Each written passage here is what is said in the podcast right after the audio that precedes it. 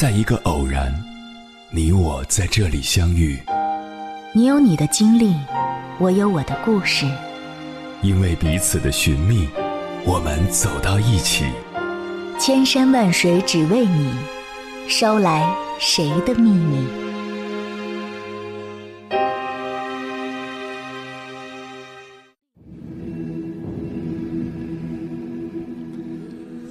欢迎回来，各位夜行者，这里是正在直播的中国交通广播，千山万水只为你，深夜不孤单。我是迎波，绰号鸭先生。我要以黑夜为翅膀，带你在电波中自在飞翔。据统计，每年全世界生产八百万首新歌，二百万本新书，一点六万部新电影。三百亿篇新博文，一千八百二十亿条 Twitter 信息，四万件新产品。这些眼花缭乱的信息，让我们被各种信息裹挟着，注意力早就被瓜分的所剩无几。很多人甚至已经丧失了阅读深度文章的专注能力。正如诺贝尔经济学奖得主希尔伯特·西蒙所说。在信息丰富的世界里，唯一的稀缺资源就是人类的注意力。社交软件中的点赞和评论，让你爱上了被人关注的快感；一次次打怪升级中，让你爱上了不断挑战关卡的激动；精准的数据推送，让你的视野越来越窄。对于用对这些机制的人来说，这能给他的生活增添很多便利和趣味；但对于傻乎乎陷入网络的人来说，毫无疑问，这正在偷偷毁掉他人生的更多可能性。在知乎上看过这样一个故事：一个网友立志想要变成时尚博主，为了能方便看杂志。花狠心买了一台高配的平板电脑，一开始抱着试试看的心态下载了几个好玩的网游，没想到这一玩就收不住手了。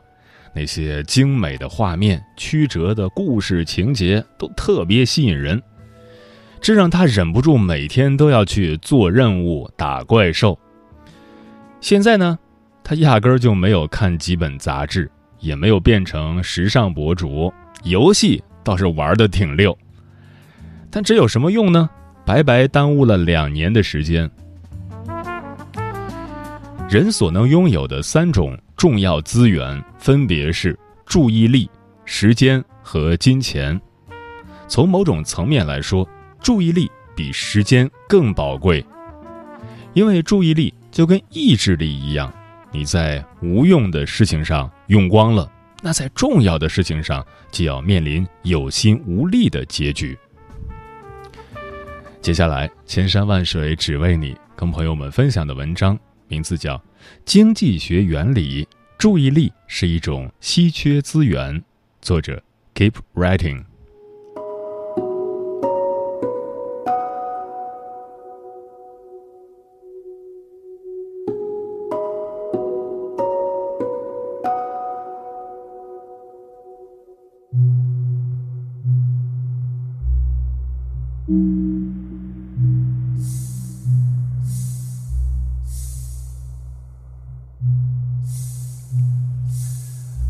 每个人的注意力都很有限，人们只能记住和注意到在同一类型的人或物中排名在最前面的那有限的几个。同时，由于人类所共有的刻板印象和关联性思维，人们通常认为在某一方面优秀的人必然在其他方面也很优秀。比如，人们通常会认为那些事业有成的人有更高的智商。对世事的理解更加超越常人，并且人们一旦在一个某方面很优秀的人身上发现了他的其他优点，就会将他的这种优点夸张和夸大很多倍。比如，一些明星的粉丝会狂热地赞扬自家偶像懂礼貌、很努力、真唱等这些优点。当人们要选择一项服务，或是将某些任务或好处交派给某个人时，他们潜意识中的选择优先级会更加倾向于去找那些有一个非常鲜明的标签、有一项非常出色的擅长的人。那么，这意味着什么？这的确是意味着人们自身思维的种种局限性，也的确意味着社会中存在着各种各样的不公。但如果你顺着这条逻辑去看，你会发现，这意味着，你只需要在某一个领域做到非常优秀，你就能获得大量其他附带的好处。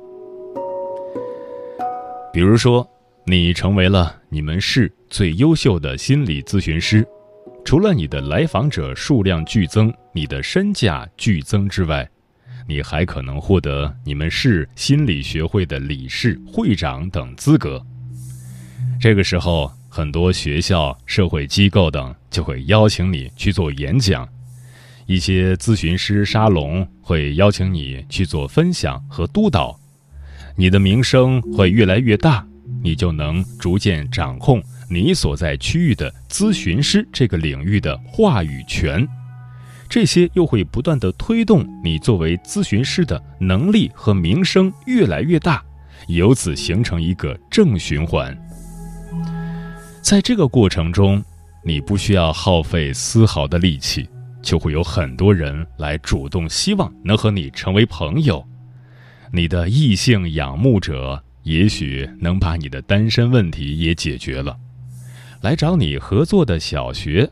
直接解决了你孩子的入学问题，某电台可能还会邀请你去做嘉宾、开节目等等。这个社会之所以会出现马太效应，之所以会出现赢者通吃的现象，最根本的原因就在于人们注意力的稀缺性。能够在一个人的头脑中留下稳固印象的人的数量都是有限的。人们就只能想到这几个人，所以所有的资源都集中在这有限的几个人身上了。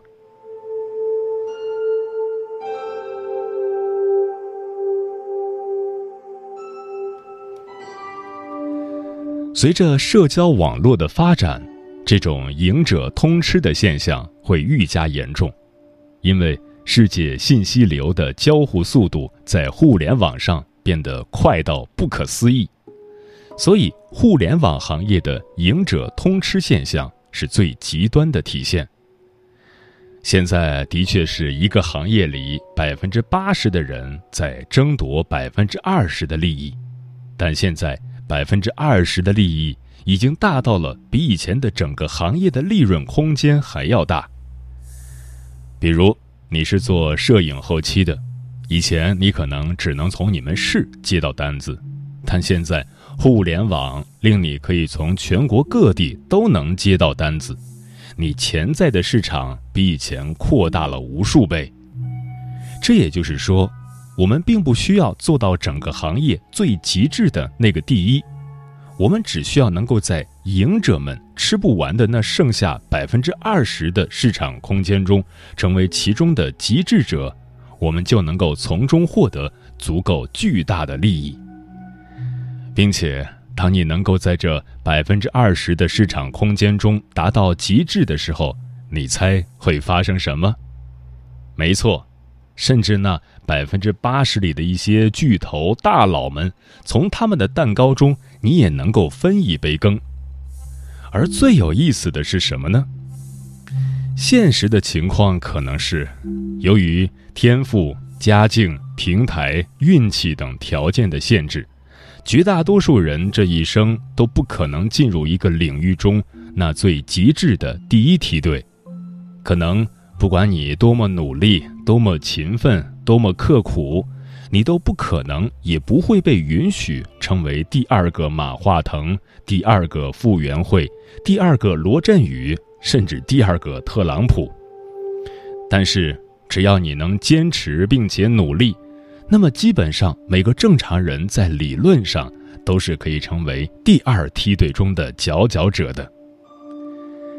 你只需要专注，专注在一件事情上，持续的钻研，持续的为此付出精力和时间，持续的让你在这件事情上的水平和能力不断的超越其他人。那么，等你越过了那个所有人都共有的瓶颈之后，你就能由此获得十分丰厚的回报。这个瓶颈就是百分之八十的人都能轻松达到的那个阀线，这个阀线会不断的存在并出现在你面前。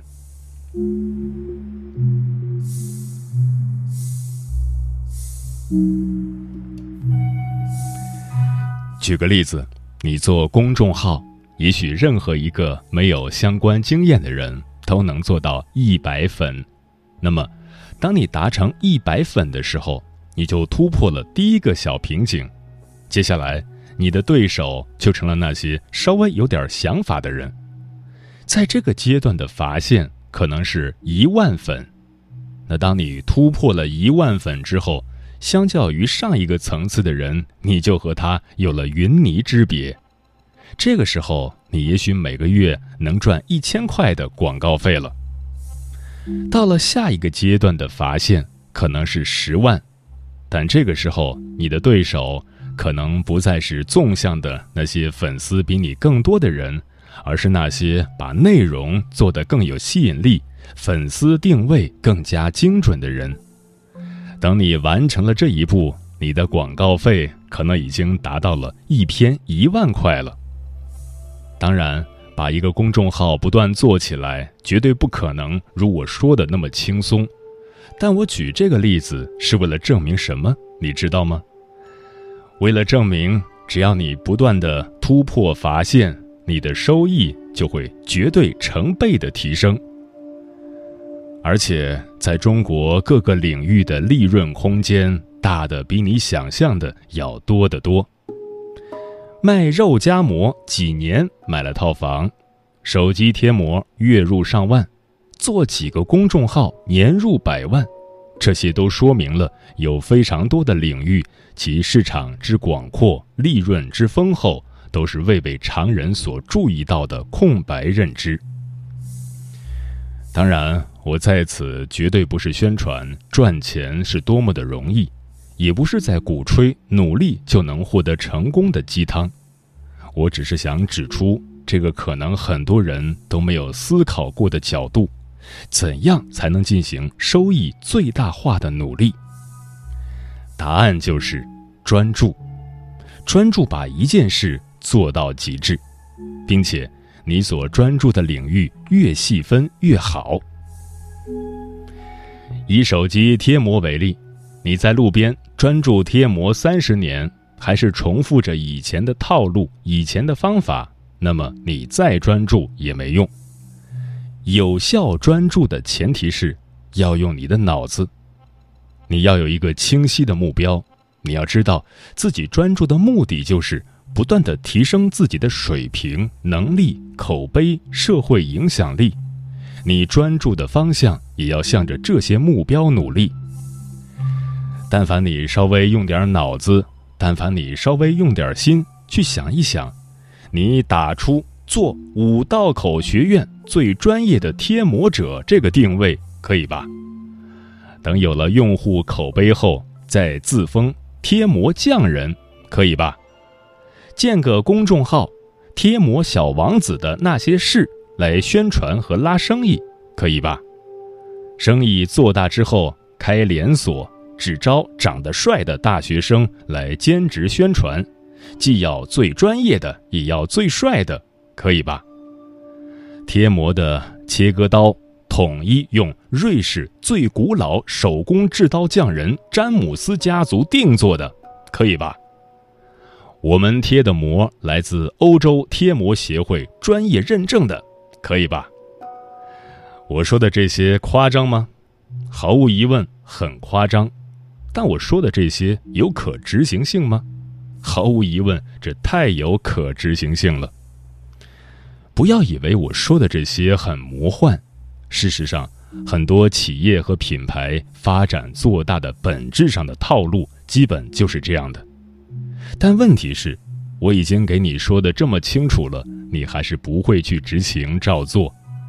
可能是你还没有下定决心往哪个领域发展，可能是你现在感觉还没有准备充分，可能是你担心这些实现起来太困难了，等等。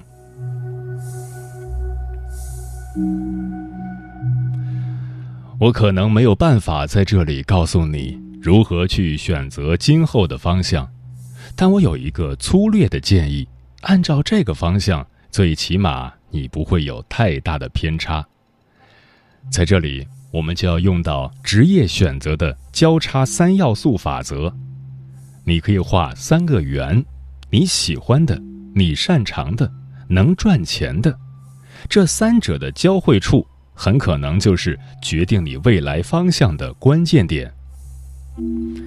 一个人一旦理解了这条规则之后，他的心态就会产生巨大的转变，他的认知系统就会产生重大的调整，由此会带动他整个人生的一系列转变。所以，当他在看我前面的描述时，想必。就已经隐隐约约感觉将这个规则彻底内化了，所以他能明白我为什么将这条规则推崇到如此的地步。但没理解的人还是一头雾水。是把一件事做到极致，好像的确胜过做很多件平庸的事。但是，所以呢？这就是理解和还没理解的区别。理解意味着你能明白一条规则究竟是在代表着什么，理解意味着这条规则背后的逻辑已经内化到了你的认知体系当中，理解就意味着你的生命将开始发生成长。这就是为什么《少有人走的路》这本书中开头所说的：“人生苦难重重。”这是一个伟大的真理。它之所以是一个真理，在于你一旦理解了这条规则之后，你整个人都放松了，你不再紧张了，你接受了。接受就意味着不再有冲突，不再有冲突就意味着大多数的神经症就会被消除。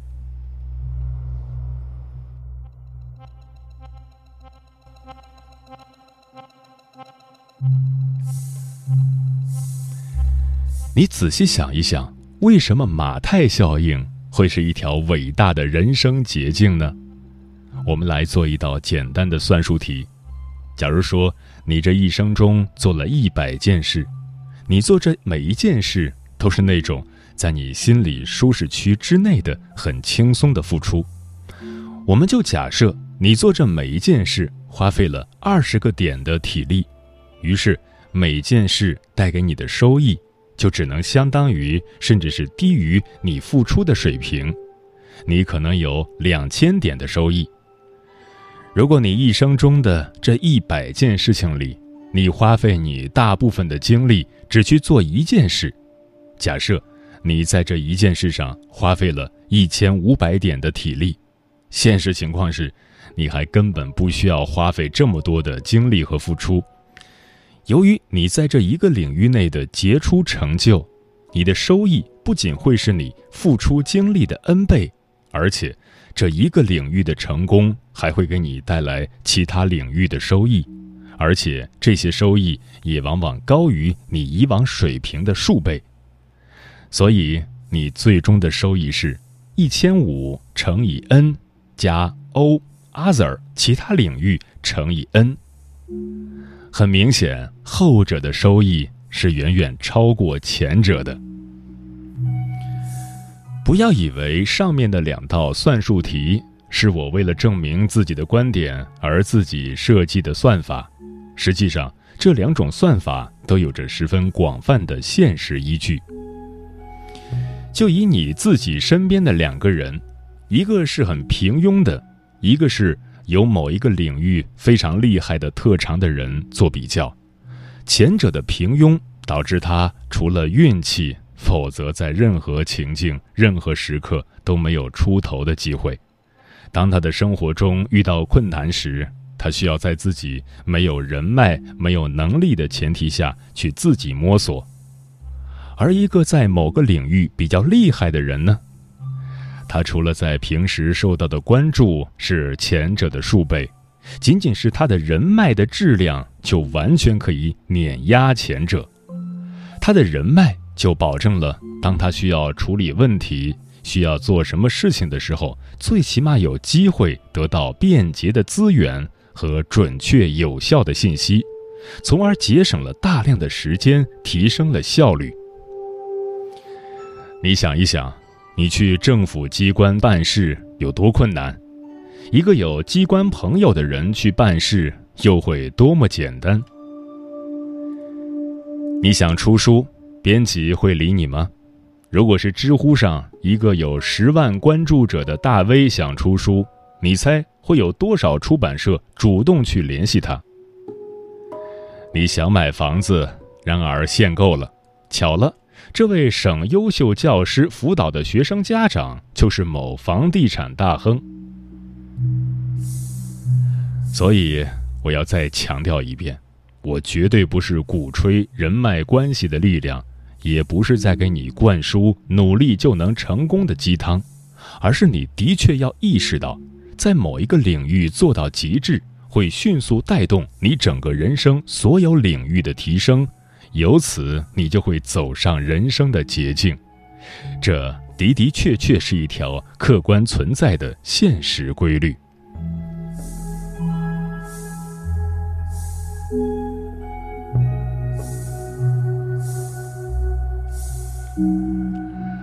我今天费尽口舌来阐述这个道理，唯一的目的只是告诉你，朝这个方向努力，你会走得更快。用这种思维做事，你的收益会更高。那么，这个道理能具体带给你什么好处？好处就是，一旦你理解这条规律，你就会走上人生的捷径。而如果你没理解这条规律，或者以为我仅仅是在阐述表面上的付出和收益问题，你就会骂我浪费了你的时间。最后。对那些理解了这条规律的人，我再做一个总结和提醒：做到极致所必须的条件是有效的专注。有效专注的前提是用脑子做出思考与抉择。共勉。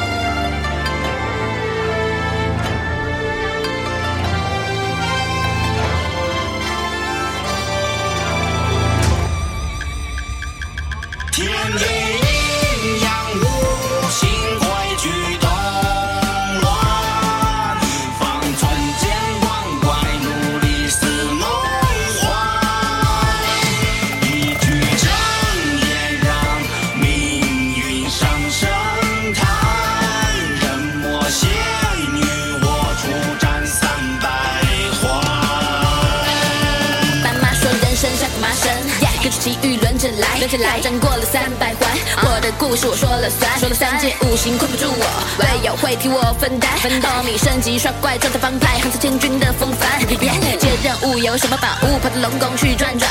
喝到对岸，要知道那龙宫到底存不存在，要替飞行服去看，准备未知抱有期待，勇敢去追我的青春，从来就不留遗憾。遗憾。天意。